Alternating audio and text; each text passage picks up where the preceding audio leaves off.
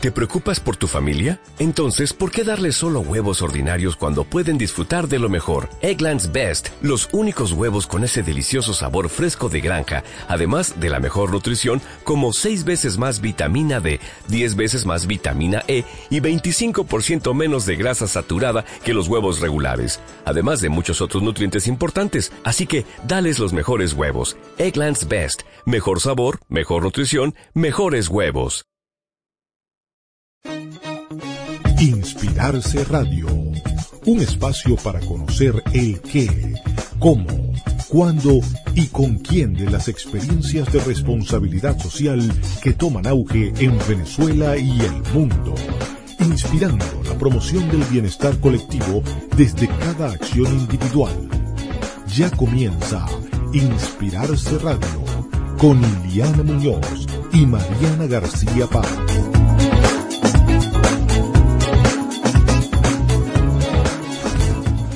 Hola, saludos a todos. Les saluda como siempre Iliana Muñoz desde Inspirarse Radio. En el programa de hoy hablaremos con Andreina Ramírez. Ella es presidenta de la Fundación Ayúdate. Más adelante con ella vamos a conversar muchísimo sobre la organización y sobre una, una agenda de conmemoración que es lo que nos ocupa en esta semana. Pero antes de comenzar, quisiera agradecer a quienes hacen posible este programa especialmente a Radio Comunidad y todo el equipo. Y muy especialmente queremos agradecer también a Jorge Alvarado y Asociados, quien a través de su firma prestadora de servicios de consultoría tributaria, fiscal y corporativa y su programa Con B de Bienestar nos apoyan en la producción de este espacio.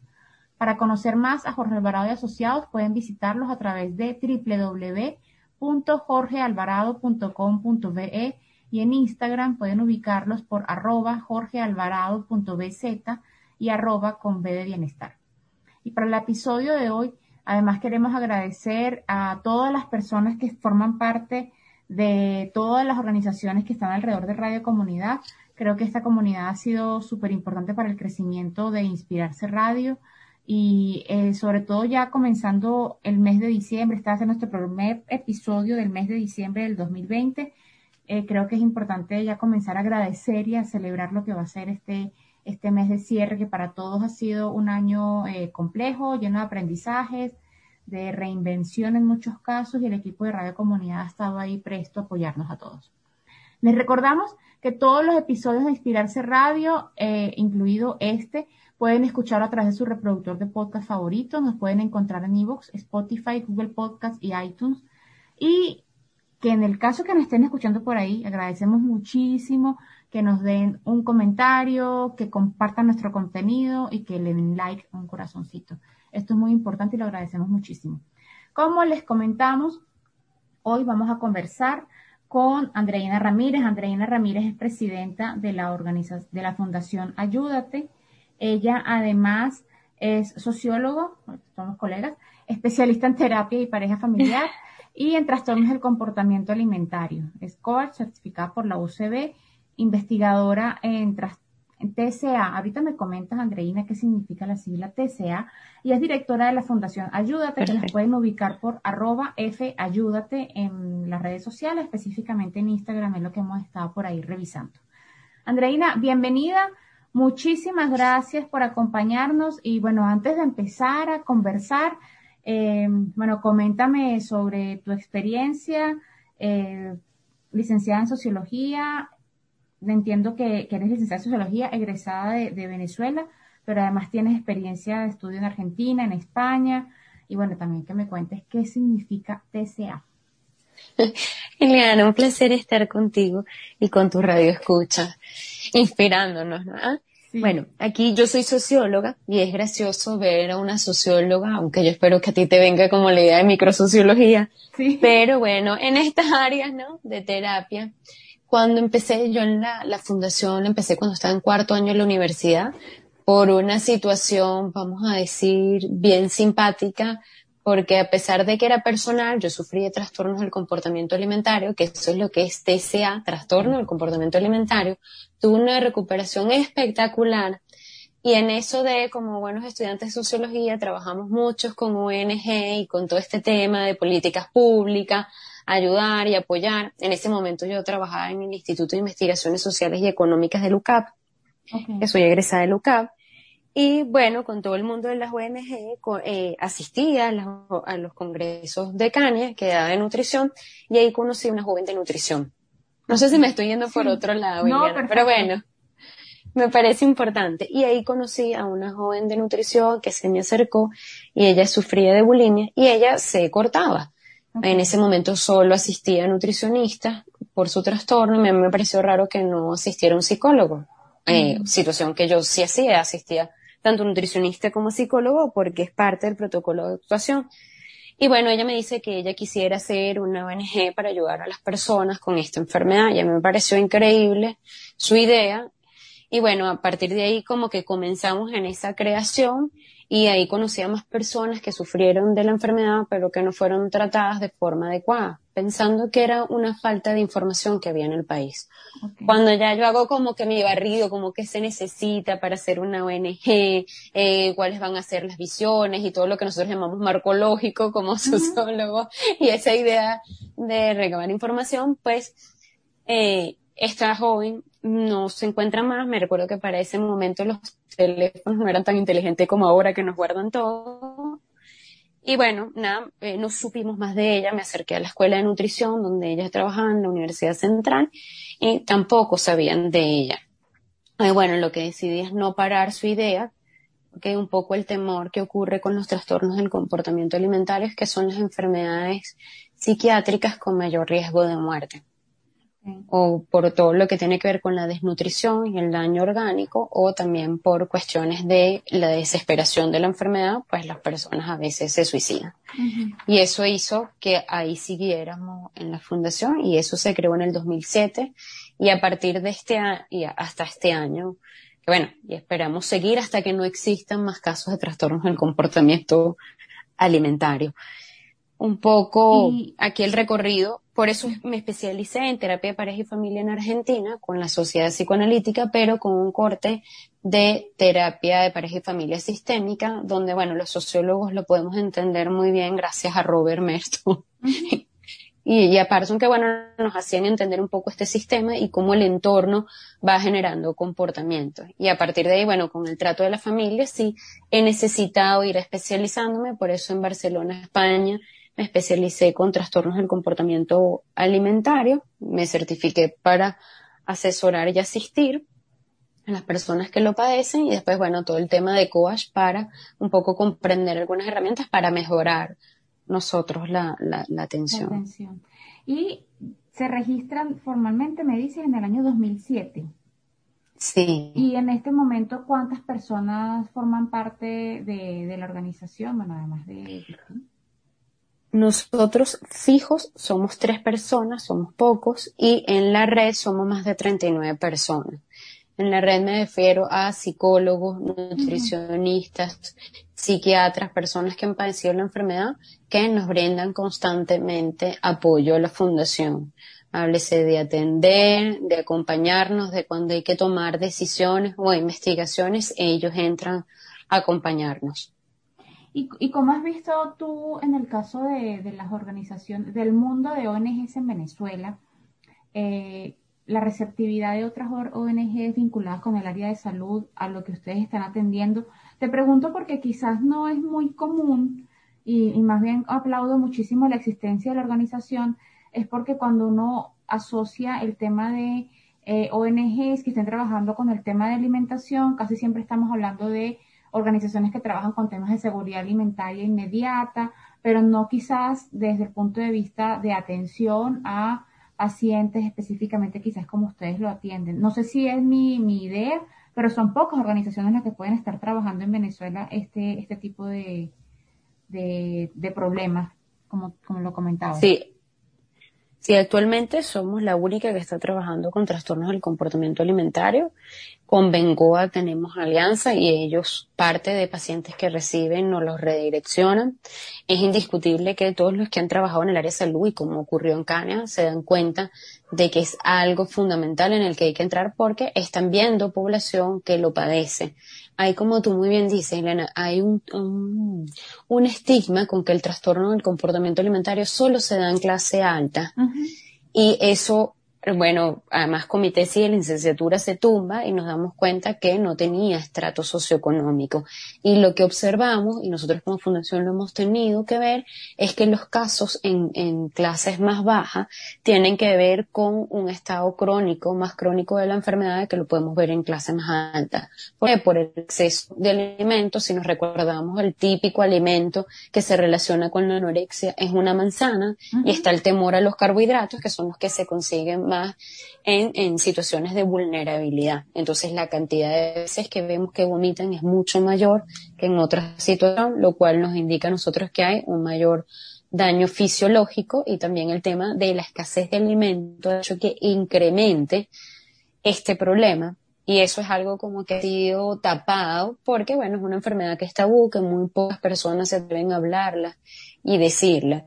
Y más bien a veces vemos que el gordito, yo no sé si tú lo has observado, pero el gordito es bueno y porque no te controlas, y eso es que no se controla, y eso es que tiene él un mal hábito, y es que tienes que comer bien, y poco se trabaja, bueno, qué está pasando en la parte emocional que se le está haciendo difícil controlar y regular su alimentación. Y muchas veces cuando las personas bajan de peso, se felicitan y ahorita lo que nos está ocurriendo es como lo que se llama con la dieta maduro, que ahorita ya ha ido cambiando, pero en ese 2014 que tanto lo escuchaba en comunidades que trabajábamos, eh, eh, te dabas cuenta que a veces pasaba desapercibido un trastorno del comportamiento alimentario porque se asumía que no tenía los recursos para eh, poder alimentarse y por eso estaba tan delgado y a veces cuando explorábamos con ellos había el temor a engordar, el temor a ciertos alimentos y que te decían lamentablemente que ahorita sí no estaban comiendo porque las frutas estaban muy costosas. Entonces se inhibían más de alimentos y eso hacía que su respuesta además inmunológica disminuyera. Y a veces iban a los hospitales y se trataban y no entendían el, el profesional en el área de la salud sobre, bueno, qué estaba pasando con esa persona y lo dan como un, un caso que no tenía solución. Por bueno, por las, en las dinámicas y las demandas que estamos teniendo como país. y es ahí un poco el esfuerzo nosotros. Te lo juro que estoy impresionada con la dimensión del, del problema, porque además, sea, en, todo esto que estás comentando hay tantísima información que uno desde, desde la sociología, pero sobre todo desde el punto de vista de, de, las poblaciones de atención, si uno se va hacia el, hacia el lado de la comunidad, es complejísimo porque además también tienes mucho trabajo que hacer con el personal de salud, incluso de formación de parte del, personal de salud, sensibilización de parte de las comunidades, de las familias. ¿Cómo, ¿Qué están haciendo ustedes específicamente quizás en términos de, acción?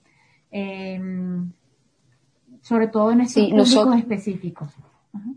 Bueno, con la comunidad, por eso para nosotros ha sido muy importante las relaciones con, con, con redes de ONG y sobre todo con las aliadas que también trabajan temas de salud en hacer conciencia de que el trastorno del comportamiento alimentario está en nuestro país. Nosotros ahorita sale un artículo en el en diciembre en la revista de Pediatría y Nutrición de Chile, porque bueno, ahorita son los espacios de publicación, nuestras revistas han disminuido mucho, pero donde explicamos lo que está ocurriendo con el tema del COVID en nuestro país, en el tema de trastornos del comportamiento alimentario, pero ya anteriormente hacemos voz con las otras, otras ONG que tienen que estar pendientes sobre los casos que pueden conseguir cuando están haciendo alimentación en, en poblaciones que se den cuenta, y nos ha pasado con colegios como Mano Amiga, ¿okay? que es una ONG que, que tiene una institución, una unidad educativa en Mariche, y con ellos hemos trabajado muchísimo la conciencia de la alimentación y del temor que tienen los padres en esta situación y cómo trabajar esta ansiedad que están presentando los niños con la escasez del alimento para no generar más casos de trastornos del comportamiento alimentario. Al igual con otras ONG que, bueno, que ahorita están pasando por una situación compleja como Alimenta la Solidaridad, pero bueno, de estar claro del componente psicológico que hay detrás de la alimentación, de que nos chequeen cómo la ansiedad de los niños están comiendo, que nosotros estamos a la orden para brindarles. A veces lo que nosotros sabemos como ONG es que no podemos tampoco exigir mucho más porque muchas están trabajando en una rosca que es muy dura. Y por eso nosotros hacemos voz y conciencia que mira, esto ocurre y cómo trabajarlo y preparar a personas y entrenarlas en psicología de la alimentación, como todo lo que nosotros tenemos en el Padre Machado con las hermanitas de los pobres. Ahí hay un comedor como inicio de trabajar con la familia para que también se trabaje esa vulnerabilidad y fortalecer a la familia para recuperar al niño en estados de nutrición, entendiendo a la familia como alguien que también está viviendo esta situación alimentaria y que también tiene muchos temores. Nosotros sabemos, por lo que eh, trabajamos, que la alimentación, todas esas situaciones estresantes que vivimos, los duelos, las pérdidas, los temores de no saber si el sueldo me va a alcanzar, se van a vincular de una forma a la alimentación, porque ahorita es también algo que se está haciendo, que está siendo golpeado. No sé si me estoy explicando bien, Leana, pero es como, sí, como ver que en algo que he perdido y que también lo estoy sufriendo, pues yo pueda hacer asociaciones, como, como el perro Pablo, la campana y la saliva. O sea, yo estoy en un momento de vuelo y estoy también pasando por una situación alimentaria y que esas cosas se nos asocie son los que a nosotros dentro de un tiempo nos puede traer más casos de trastornos del comportamiento alimentario. Entonces eso nosotros como NG nos pone en alerta. Interesantísimo. Además, me, parece, o sea, te, te comento ya más allá de mi espacio como inspirarse eh, yo he estado vinculada directamente con algunas organizaciones que trabajan temas de alimentación. En esto que te estoy comentando, el tema de seguridad alimentaria, atención a niños, eh, distribución y, asegurar menos una comida. Y, siento que, cada vez las organizaciones que estamos trabajando de ese lado, eh, vamos reconociendo muchos más temas que van complejizando el contexto. Entonces, no solamente el tema de dar la comida, sino cómo la das, el tema de, acompañar a la familia en todo el proceso el tema de formar y educar a los maestros, a las personas adultas que tienen algún tipo de vinculación con los, con los pacientes en tu caso, pero también con los niños y los beneficiarios. Y siento que, es importantísimo la labor que ustedes hacen. Aquí te voy a hacer una pregunta que quizás pueda ser obvia, pero me parece importante con relación a, bueno, para mí, para mí no es tan obvia, pero incluso para también todos mm. nuestros oyentes. Cuando hablamos de trastornos de la conducta alimentaria, eh, ¿Cuáles son ese tipo de trastornos? Porque, bueno, tú hablaste de la bulimia, eh, por asociación uno también conoce la anorexia, pero hay varios. En el caso de Venezuela, ¿cuál es como el más recurrente, según las investigaciones que ustedes han hecho? Sí, nosotros para ponernos un poco en el contexto más grande, para empezar por ahí, nosotros nos llevamos de qué son los trastornos del comportamiento alimentario por dos manuales de diagnóstico, que es el DSM, que ahorita es el 5, y que eso va a obligar a que incluyamos otros trastornos, y después tenemos el CIE, que antes, hasta este año se habla el C10, y el año que viene ya es obligatorio el C11, y ahí están, pasó lo mismo que en el DSM, que une cinco trastornos que son pica, ¿ok? Rumiación, la pica, estos son más comunes en niños, ¿ok? La pica es aquel que come cosas que no son alimentos, háblese de pared, cal, eh, puede agarrar el alcohol este que estamos utilizando para las manos y comérselo. En cuanto a la rumiación, es aquellas personas que comen, o sea, mastican el alimento y lo sacan de la boca. Después entonces tenemos con los que más hemos trabajado, que son los originales de nosotros, que son anorexia nerviosa, bulimia nerviosa, trastorno por atracón y los no especificados. La anorexia es esa restricción al comer, un temor a los alimentos, un temor a engordar. Y estas personas tienden a estar por bajo peso. En el caso de la bulimia, hay un temor con los alimentos, hay un temor con engordar, pero no restringen los alimentos, sino que se dan atracones. ¿Y qué es un atracón? Un atracón es comer grandes cantidades de comida en un lapso corto de tiempo. ¿Qué va a hacer esta persona que después de darse el atracón va a buscar un método compensatorio? Un mm. método compensatorio es vomitar, hacer ejercicio en exceso, laxantes, cualquier forma en que la persona considere que quita esas calorías. Ese es el pensamiento que está atrás. Y en el trastorno por atracón es que la persona se da el atracón y tiene un sentimiento grandísimo de culpa, pero esa persona no, se, no va a ser un método compensatorio. Por eso, tanto bulimia como trastorno por atracón puede entender a la obesidad. Mm. ¿Ok? Y los no especificados que tiene alguna características de alguna de ellos, pero no cuadra en un diagnóstico específico de cualquiera de estos cuatro anteriormente. Okay. Y en el caso de Venezuela, lo que ustedes han visto, ¿hay algo, hay alguno que, tenga algún tipo de, recurrencia mayor que otro o, nosotros lo que estamos viendo por estadísticas que llevamos a nivel del área metropolitana de Caracas, lo que estamos viendo es a nivel de control oral es mayor bulimia. ¿Qué es lo que ocurre? Esto es, a ver cómo eh, puedo utilizar la palabra correcta, es un, un, un, indicador. No sabemos concretamente la realidad, porque como muy bien tú le decías, en el área de la salud todavía no están preparados para hacer los diagnósticos y a veces pasan desapercibidos.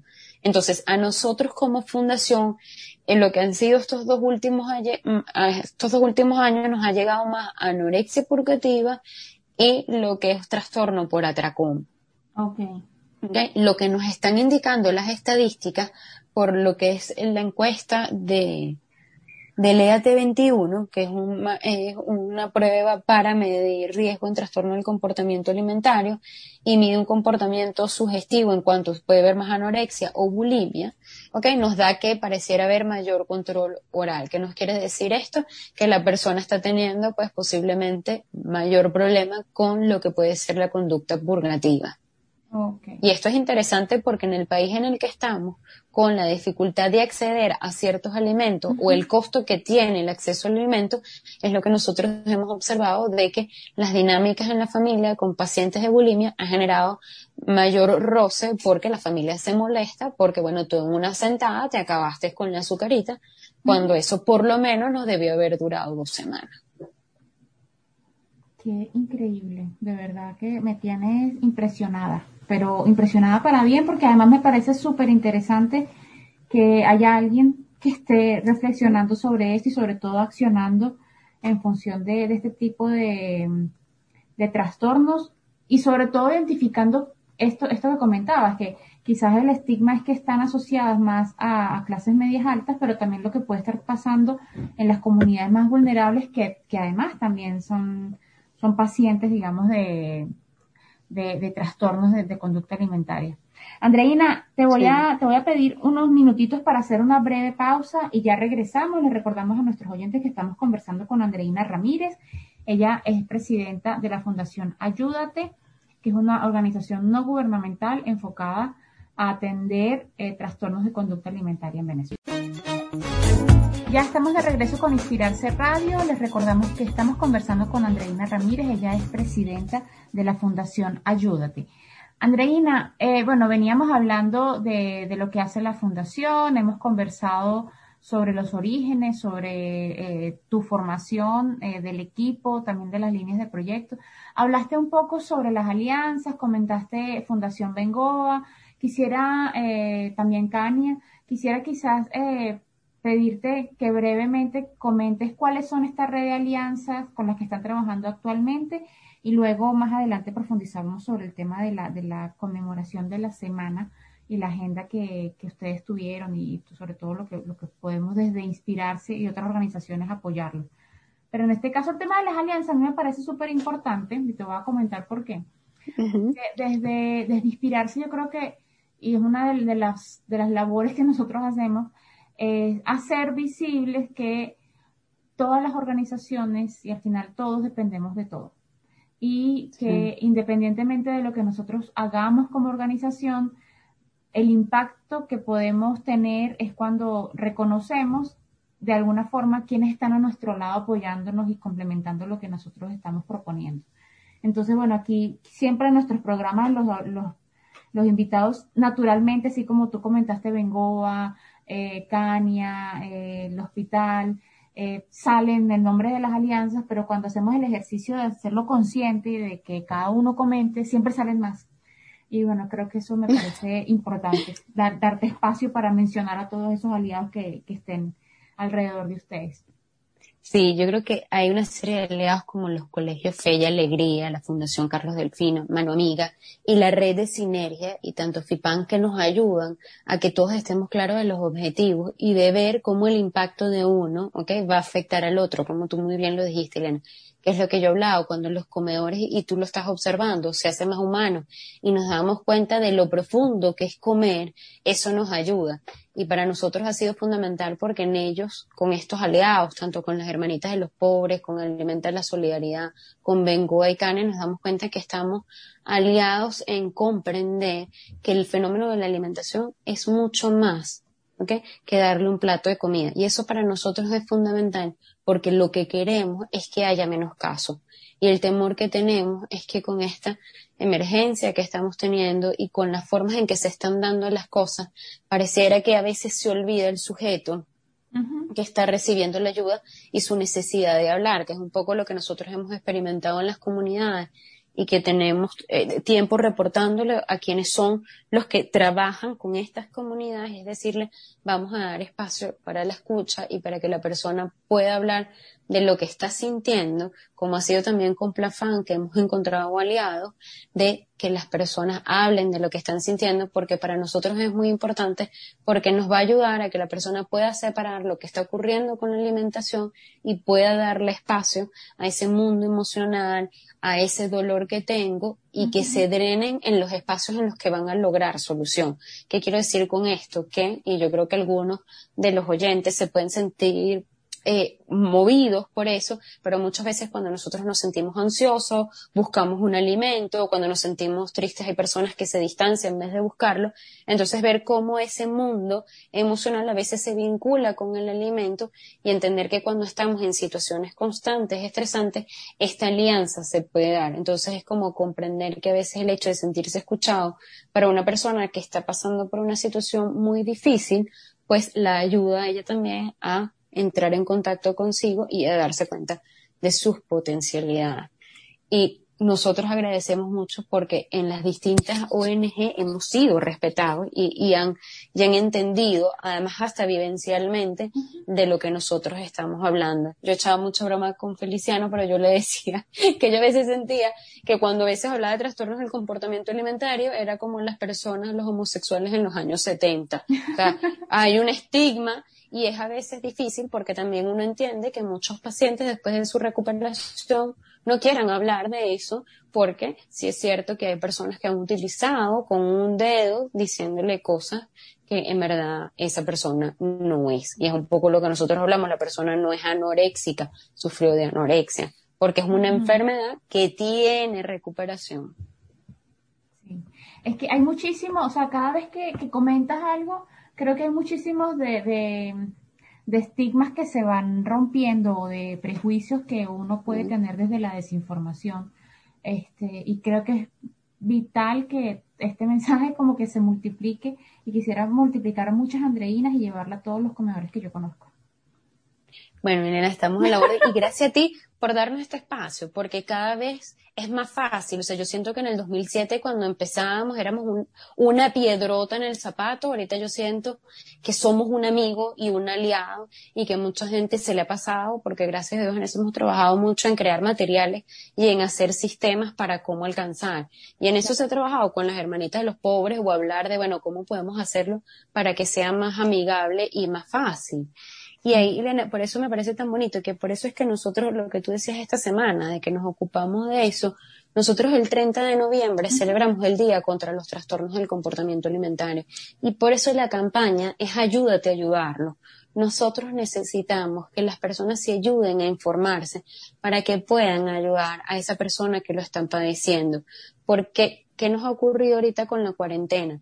Que los papás que están más en casa ahora es que se dan cuenta de ciertos comportamientos de los hijos. Y mm. qué ha pasado, que eso que veía en marzo como un poco extraño y que empezó a quitarse los alimentos, yo estoy después de seis meses y observo que me están llegando con pesos muy bajos, con un estado de la enfermedad avanzado. Y tal vez posiblemente por no saber a tiempo la enfermedad y por considerar que imaginarse ese estigma de que la anorexia es esa muchacha que está en los huesos, que me han enseñado en revista, no me doy cuenta que mi hija puede estar empezando a sufrir esta enfermedad y qué tengo que hacer. Y eso es la idea, que podamos informarnos y saber, mira, qué comportamientos son sugestivos, qué es una alimentación saludable, porque es que ahorita nos hablan de la alimentación saludable con una dieta keto, el fast, o es que solo puedo comer eso, con muchísimos mitos, y eso no es una alimentación saludable.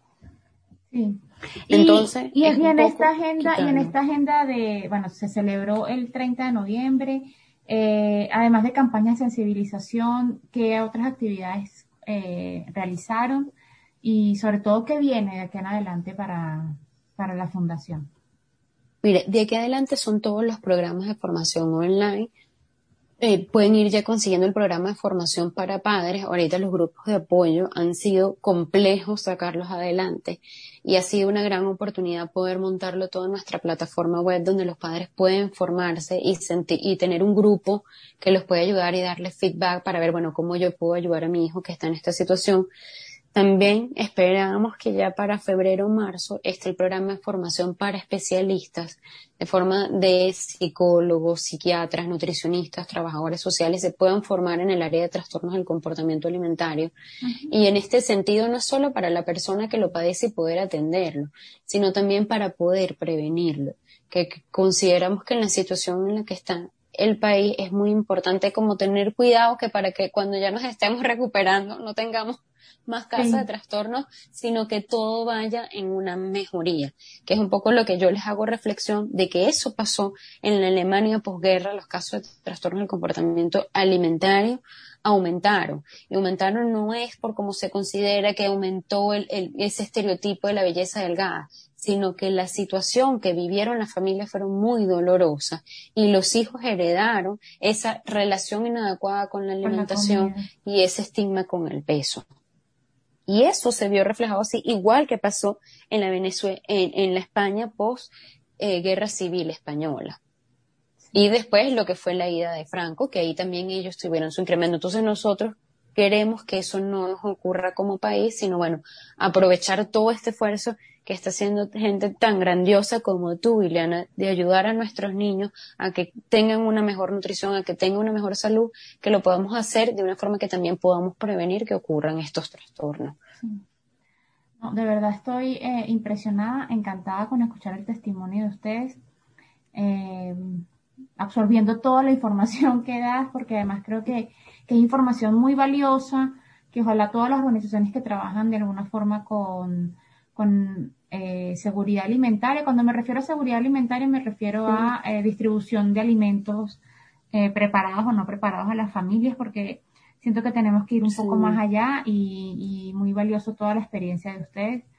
les voy a invitar a todos nuestros oyentes, los voy a invitar desde ya a que busquen en las redes sociales y los sigan. En Facebook los pueden ubicar por Fundación Ayúdate. En Twitter e Instagram es arroba F Ayúdate y ahí van a conseguir los enlaces y bueno, toda la información que ustedes están dando. Eh, te pregunto, Andrea, ¿tiene, cuando, cuando comentas el tema de la plataforma de formación, ¿ya está disponible? ¿Ya la gente pudiera entrar y, y conocerla o hacer un lanzamiento posterior? Sí, no, la plataforma está ahí. Ahí van a conseguir muchísima información sobre alimentación saludable, sobre lo que son los mitos de la alimentación, muy de la mano con lo que ha sido la información que ha desarrollado Bengoa, y también todo lo que es alimentación psicológica, que nos parece importante como tenerlo en cuenta para hablar de, bueno, cuando yo en esta situación en que estoy viviendo me estoy refugiando en la comida o me estoy distanciando con la comida para drenar de esa forma problemas emocionales y también toda la parte de apoyo psicológico. Ahí también pueden tener acceso directo a nosotros por aquellos que sienten que les está ocurriendo, que están teniendo una relación inadecuada con la alimentación y también ahí está el área de formación donde ya sí está el curso de formación para padres con hijos con un trastorno del comportamiento alimentario. El curso es una belleza Ahí yo le quiero agradecer muchísimo a, la doctora Sepúlveda, que es una investigadora, Rosalena Sepúlveda, que se encuentra en España, en Madrid, que junto con la CAB y el, y el Centro de Formación de Mauli, que es un centro que está en Inglaterra, se han desarrollado muchísimos programas para padres para ayudarlos en el proceso de recuperar a su ser querido. Y el programa es espectacular. Miriam, es muy bonito. Yo estoy súper contenta con eso porque siento que a veces los padres en grupo les cuesta hablar porque se sienten juzgados y sienten muchas dudas, bueno, ¿cómo llevo esta situación? Y ahí tienen una información muy valiosa para, para lograr ayudar a su hijo y también para ellos que es lo que nosotros hablamos. El cuidador siempre tiene un estrés y vive dinámicas que son muy complejas y a veces no se le presta la atención y ahí lo bonito es que tienen tanto herramientas para ellos poder ayudar como también ayudarlos a ellos y cuidarlos a ellos, que son tan importantes para nosotros. Y Andrea, también veíamos en la página web que tienen, eh, bueno, dice talleres en empresas con trabajadores. ¿También ofrecen ustedes algún tipo de acompañamiento a empresas para sensibilizarlos? Eh, ¿O la alianza con la empresa viene más del lado del del cooperante, del patrocinante eh, que los apoya a ustedes en, la, en el labor de la fundación? No, ahí hay algo bellísimo, Ileana, que es que nosotros con las empresas, ellos nos pagan un poco los talleres y con el pago que nos dan en los talleres, nosotros le damos las terapias a aquellas personas que no pueden pagar su terapia, mm. tanto atención psicológica, nutricional como psiquiatra. Los programas, ha sido espectacular el trabajo con las compañías, porque por lo menos hemos trabajado compañías con Maturín, Mariche, Sur del Lago, empresas que están en situaciones, sobre todo las que están cercanos a estados fronterizos como Maracay, o lo que ha sido Charayabi, empezamos en el 2014 con el tema, nosotros tenemos como un programa que se llama Estilo de Vida, Vida Plena y Saludable, que trabaja el componente nutricional, psicológico, ¿ok? Para, y todo lo que es eh, proyecto, proyectarse hacia el futuro.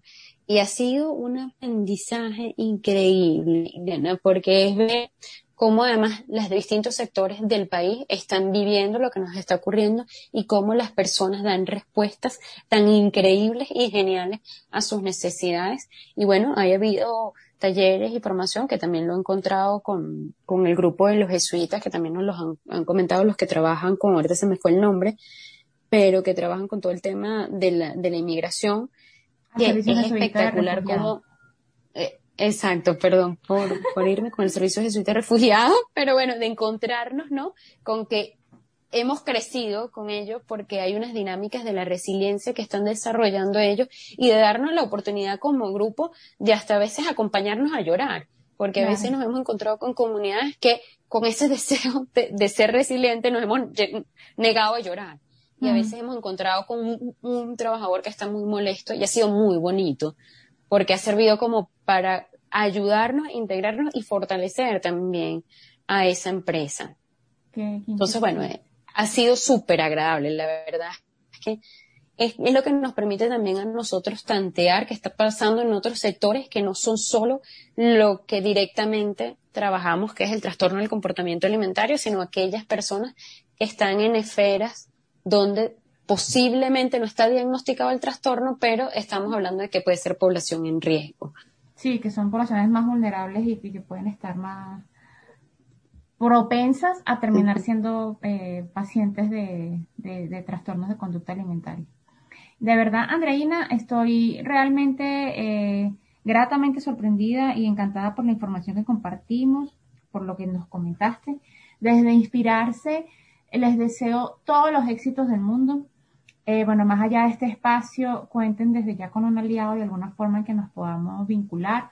Siento que la labor que ustedes hacen es pertinente y es urgente en este momento porque además permite en medio de la emergencia también reconocer temas importantes que quizás por atender la emergencia como país no le estamos prestando mucha atención o la atención que se necesita. Y de verdad, muchísimas gracias por, por el testimonio, por lo que están haciendo y muchísimos éxitos.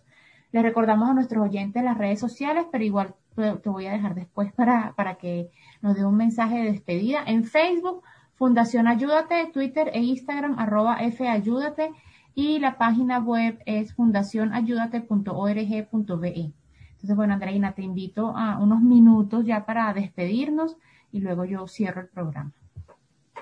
Bueno, gracias Liliana por este espacio, por informarse y porque programas como el tuyo y los esfuerzos que están haciendo muchísima gente en el país son también inspiración, como tú muy bien los pones. A nosotros todos los días nos inspiran no solo las personas que lo padecen la enfermedad, sino los jóvenes que están siendo ayudados y cada una de las personas que en este país se levantan todos los días y abren sus ojos y luchan por una Venezuela mejor.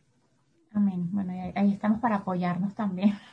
Gracias, Ileana. Bueno, y así culminamos nuestro programa del día de hoy en Inspirarse Radio, transmitido originalmente a través de www.radiocomunidad.com bajo la dirección general de Elías Santana, la coordinación de Nora Liscano, la administración de Susana Pineda, en redes y portales Linda Márquez, en los controles un super equipo, Joel Garrido, Carlos Sanoja, Rafael Cedeño y Pedro Torres.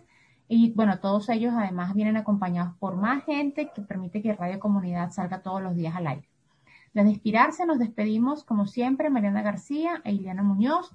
Y recuerden acompañarnos con un me gusta, compartir y comentar este contenido y además todos los programas que tenemos disponibles en Evox, Spotify o Google Podcast. Los pueden compartir por Facebook, LinkedIn, Twitter, Instagram y ahí los pueden encontrar en Facebook por inspirarse.be, en LinkedIn por inspira-rse, Twitter, Instagram, Origi y Telegram por arroba inspira-rse.